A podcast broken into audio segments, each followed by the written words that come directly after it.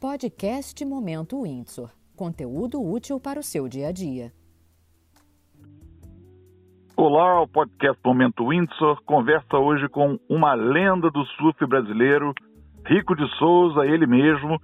Rico, em primeiro lugar, obrigado por participar aqui do nosso Momento Windsor. Queria ouvir um pouquinho o muito que você anda fazendo por aí. Você tem o teu museu no aquário, no aquário, né? Você tem as tuas escolinhas de surf. Conta um pouquinho pra gente o que que você anda fazendo. É, eu vou falar um pouquinho para a gente ter uma sequência. Eu nasci no Leblon, na rua João Lira, né? Eu sempre gostei muito, assim, de praia, morava ali na quadra da praia. E nessa época, assim, as pessoas, assim, o surf não tinha uma imagem muito maravilhosa, porque é, todo mundo era cabeludo, ninguém trabalhava e também o aspecto principal que não tinha cordinha. É, o então, strep, não tinha o, o chamado strep, né? Quer é, dizer, a prancha é, ia solta e batia nos banhistas. É, aí a mídia, poxa, cabeludo, surfista, não trabalha, quebrou a cabeça, aí é, o negócio complicava. Então era uma imagem ruim, né? Mas eu sempre sonhei em ser surfista.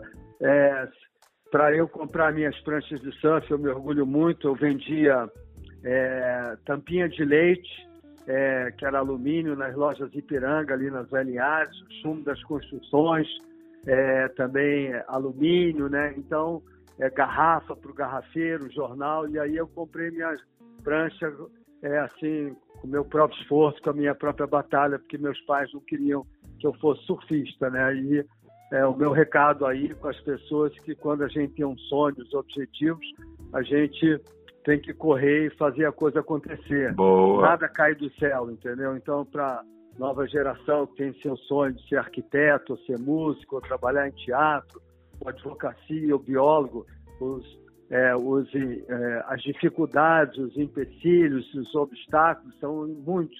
Mas quando você tem objetivo e amor, você vence tudo. Então, tá aí alguma coisa de positivo aí. Muito legal, muito legal. Isso faz o quê? 50 anos, mais ou menos? Você começou no surf? Mas, né, eu, eu, comecei o surf com 10 anos, em 62, né? Agora, é, eu já era, morava ali na praia, a gente pegava jacaré, eu pegava em pé de planonda, né? Então, tem um, um, longo caminho aí, né, assim, no mar. Gostava de mergulhar, pegar jacaré, né? Quando eu morava ali no Leblon, na João Lira, é, antes de surfar, né, quando eu tinha oito anos, eu já pegava jacaré. Então tinha as turmas da Bartolomeu Mitt, tinha o Padilho, o Cadinho, o galera na minha rua tinha eu, outros amigos. Nas LAs tinha o Zé Português, o Tonel, Jorge Maluco, só maluco mesmo.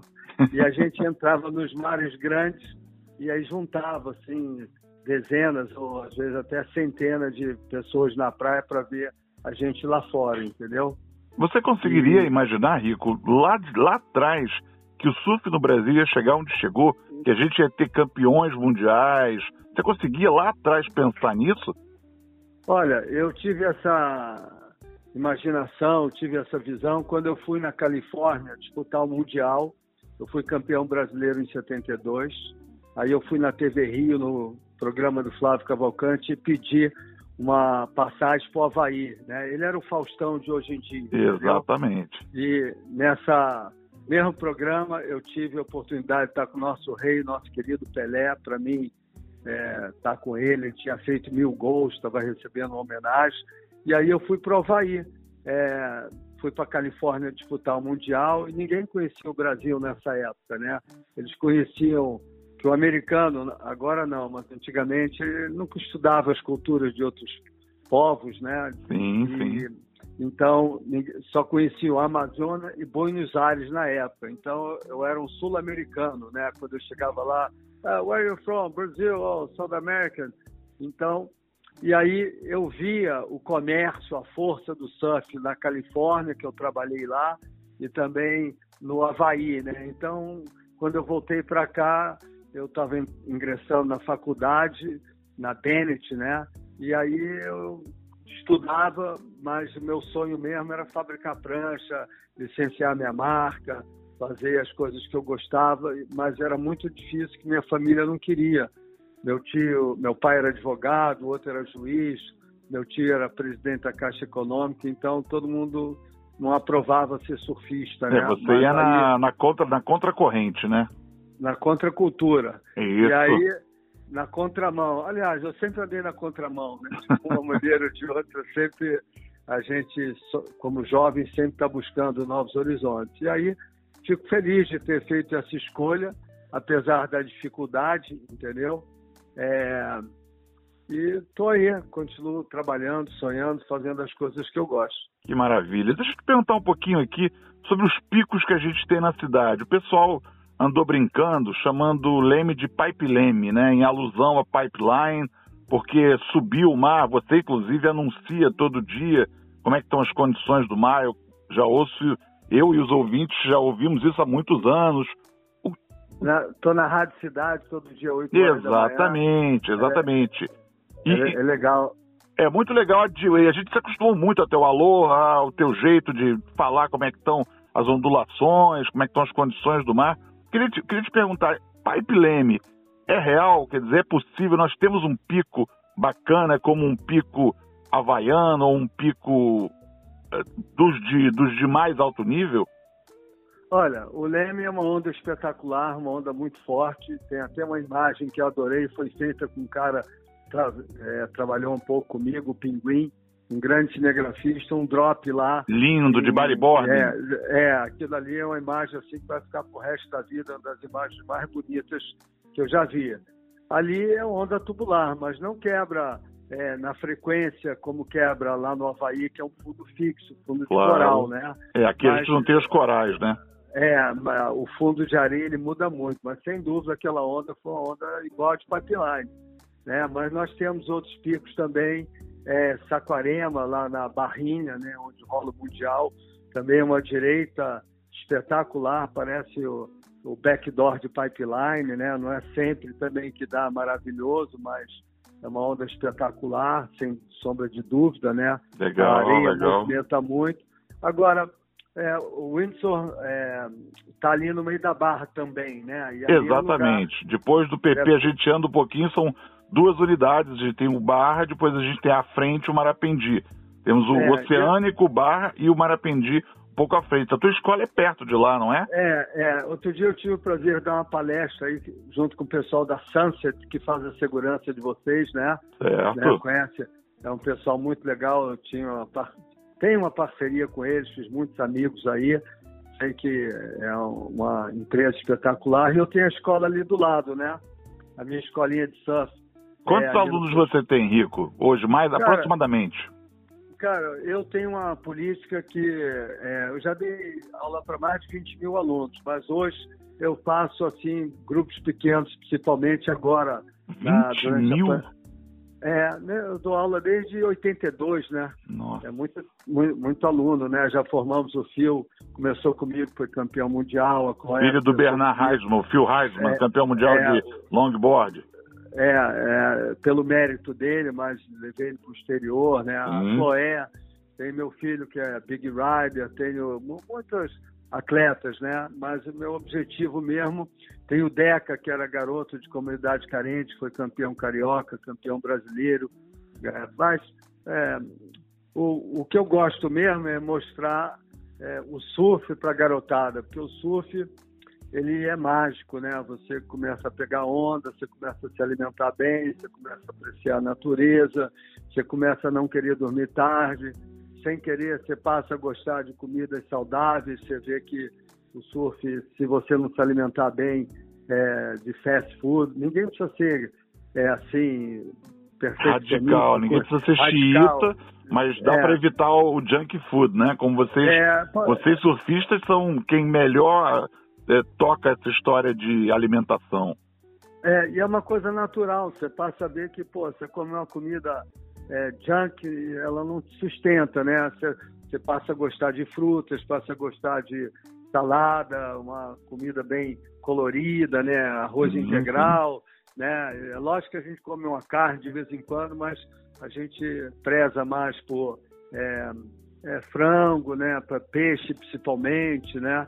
E, e aí você passa a viajar, conhecer outras cidades, vai para Ubatuba, vai para Saquaremba, vai para Floripa, vai para Noronha, depois vai para América Central, depois vai para Havaí, Indonésia. Eu já viajei o mundo inteiro e tudo isso graças ao surf. Eu sou muito grato de ter escolhido esse caminho, porque é um caminho saudável, um caminho do bem. E é isso que eu passo para a garotada na escola. Quem aprende na escola de Santo Rico, ele não aprende só a surfar aprende a, os valores corretos da, que a sociedade quer. É, a gente tem a cabeça aberta para aceitar todos os tipos de ideia, né? E também buscar o que a gente quer para nossa vida, coisas positivas, boas companhias, bons amigos, as coisas simples da vida que são as melhores. É, eu acho que o surf, nesses tempos em que a gente fala muito de saúde mental por conta da Covid, é, o surf é um esporte em que você pratica muita resiliência, né? Porque você acha que vai pegar uma boa onda, rema, rema, rema, não consegue. Aí toma uma na cabeça, pode tomar duas, três, mas se você perseverar, vai chegar um momento em que você vai estar no pico e vai descer, vai descer bem, vai ser aquela onda que vale o teu dia, né? É, é a, a, além disso, você está falando, a, a, o mar ensina a ser, ser, humilde, né? O cara pode ser o fortão, faixa preta, tudo lá. Quando toma logo uma série na cabeça, logo ele fica logo quietinho, entendeu? É isso aí. O mar é que não, não vale nada, não tem valentão no mar, né? E, é isso aí. É, é verdade. Não, você está coberto de razão, é isso mesmo. É, o, o, o surf é um esporte assim muito legal de fazer amizades, né? Eu tive a oportunidade de viajar para a Austrália, Bali, Indonésia, África do Sul, tudo, né? Fazendo novos amigos, né? Eu viajo para qualquer lugar, sou bem chegado, tenho casa para ficar, amigos que gostam de mim, então é uma, uma coisa muito é, assim fascinante, né? E aprender, aprender novas culturas também é legal, e você aprende novas maneiras de viver, no, né? novos conceitos, começa a entender a cabeça dos outros também. Claro. E me conta uma coisa, uma curiosidade. Tem algum lugar, algum pico aqui no Rio em que você seja considerado Howley, que é o não local daquele, daquele espaço, ou você é bem aceito em qualquer lugar onde você, onde você bota a tua prancha? Ah, eu normalmente surfo, né? Eu acho que na grande maioria, quando vai dar, dar dentro d'água, primeiro eu sou um cara humilde e respeito qualquer lugar onde eu vá cair. Seja na barra, no arpoador, é, na prainha, né? E eu tenho muitos amigos, eu respeito, sou respeitado. Para mim, essa palavra Howley é uma palavra, é assim, Howley, as pessoas às vezes nem sabem o que, é. Howley é o homem branco, uhum. o havaiano, né? Então, é, é, eles falam isso como uma pessoa não bem-vinda, né? Não bem-vinda, isso. É, qualquer um pode ser não bem-vindo se você não respeitar os outros, né? Se você for atravessar uma, um, um, cruzamento, você jogar o carro em cima do outro, vai ser um rally, como você está falando. Né? Com certeza. Vai ser bem-vindo. Então, é uma questão de atitude, né, Rico? É, é, aí eu sempre, não, não só no Rio, mas em qualquer parte do mundo, nunca tive problema não, porque eu sempre respeito. E quando você chega dentro d'água, você pega a onda, respeita as pessoas, sabe dividir as ondas, né? Você passa a ser respeitado. E também depende muito da tua habilidade, né? Porque junto com essa parte que você está falando de localismo, assim, é, as pessoas olham, se é um cara que não pega onda, não sabe ficar em pé, não sabe é, se posicionar, vai ser mais difícil de você pegar as suas ondas e ser bem, é, assim, recebido. Bem recebido, pegar, com certeza. A, é, mas isso daí é é só. Era só bobagem. Deixa eu te perguntar uma outra coisa aqui. O Museu do Surf que você levou lá para o Aquario já teve 3 milhões? O número é esse mesmo, de visitantes? É, é eu já fiz Museu do Surf em, em exposição em vários lugares, na maioria dos shoppings, né? No, no é, Barra Shop, New York, Downtown, é, Rio Design Bar, Rio Design Leblon, né? É, no, no, Florianópolis, é, São Paulo, é, em vários lugares do Brasil. Mas agora a gente está com lugar fixo há quatro anos. E é uma obra espetacular, né, que foi feita lá, o Aquário do Rio de Janeiro.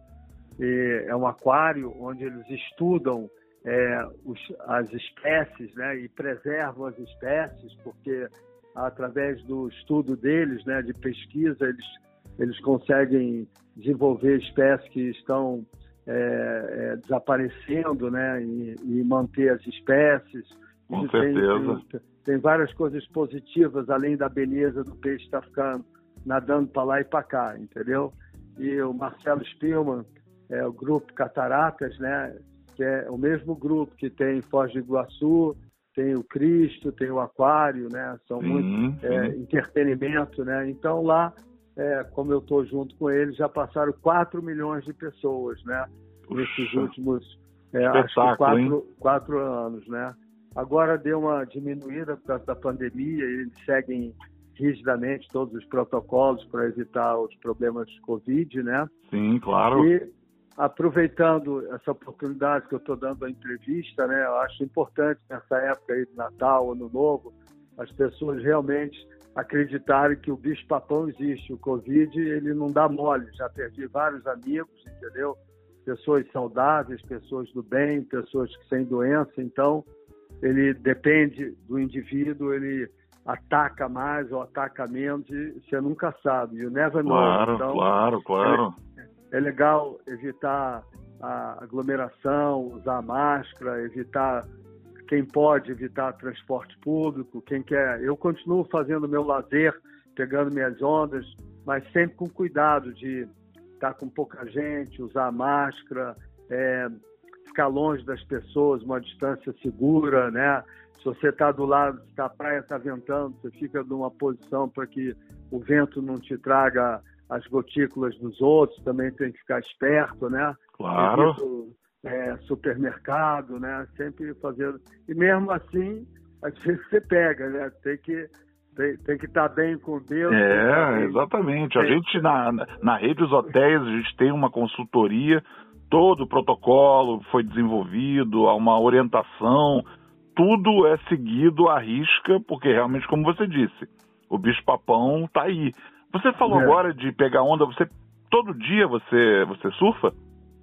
Olha, eu praticamente surfo todo dia, porque o maior patrimônio que a gente tem, para mim, é a saúde. Claro. E quem sabe do seu preparo físico é você mesmo, que nem eu falei, quando você está na água, tu toma onda na cabeça, você sabe se você está bem preparado fisicamente ou não.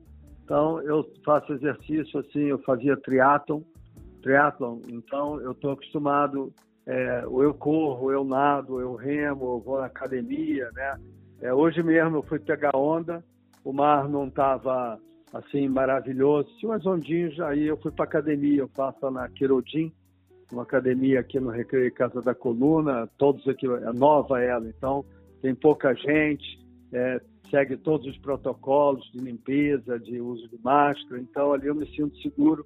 E na minha idade a musculação é muito importante, né? Então manter o tônus, né? É, é para evitar a distensão, então sempre ter um instrutor eu não gostava muito de academia, né? Mas agora não é questão só de gostar, né? Então eu corro, faço alongamento, faço exercício para que eu tenha qualidade de vida, porque não adianta nada se não tiver qualidade de vida, se não tiver saúde, é, nada adianta. Com certeza. Rico, para a gente fechar esse papo super gostoso, você me contou aqui uma novidade antes de a gente começar a gravar que eu queria que você dividisse com os ouvintes sobre ah. um projeto que você já vem tocando há quatro anos.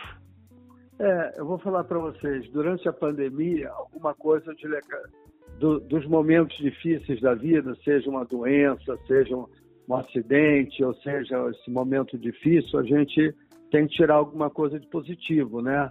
É, eu tratei do meu físico muito bem nesse período, melhorei até porque eu pude me dedicar mais comecei a trabalhar mais de casa, minimizei meus custos, minha maneira de viver e acabei minha biografia, que eu estava quatro anos escrevendo, né? Então, eu acabei ela e com a ajuda do, do João Garcês, que é, ele é da Artiplan, é o redator de lá, dos horários vagos dele, a gente se encontrou durante assim dezenas de final de semana e estou muito feliz, principalmente que consegui um patrocínio da Sangoban, não sei se você conhece essa grande empresa. Né? Claro.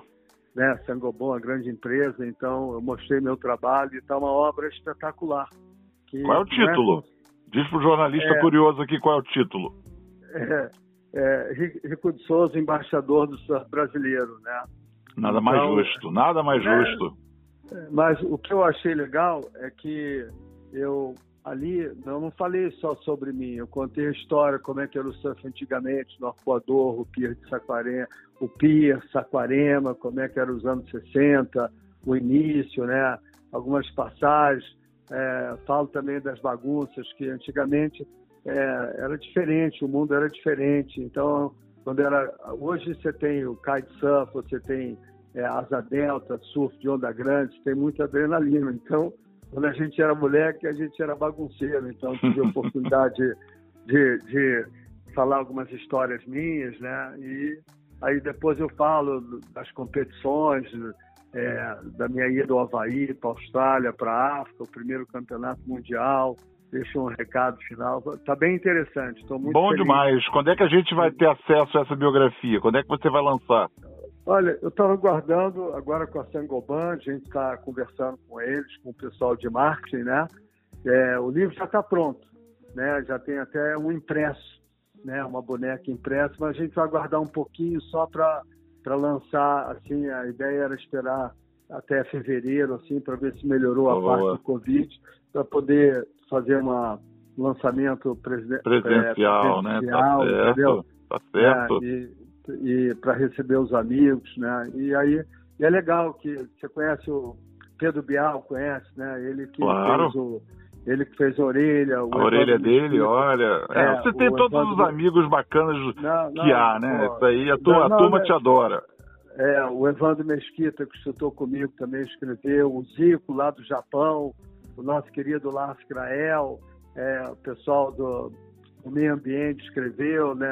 Assim, o Instituto Trata Brasil também, o Edson, que é o presidente. Então, a gente tem, assim, a galera do surf também, é, o Mineirinho. Então, tá, tem, tá, tô muito feliz, né? Já é o segundo livro que eu, que eu escrevo e dizem que o japonês que diz o homem tem que plantar uma árvore, já plantei muita, já escrevi dois livros e casei e tenho filhos. Então, Tá Pronto, bom, tá pleno, vamos, tá pleno.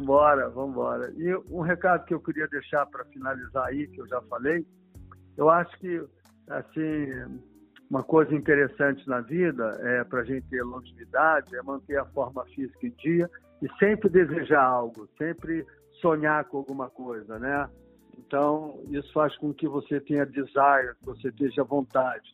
Que o momento que você para de desejar é, fazer alguma, algumas coisas, né, ou ter objetivos, a vida perde a graça. Então, obrigado aí, parabéns pelo Windsor aí, porque o, o Rio de Janeiro tem uma vocação para turismo, né? Então, muito bom vocês participarem.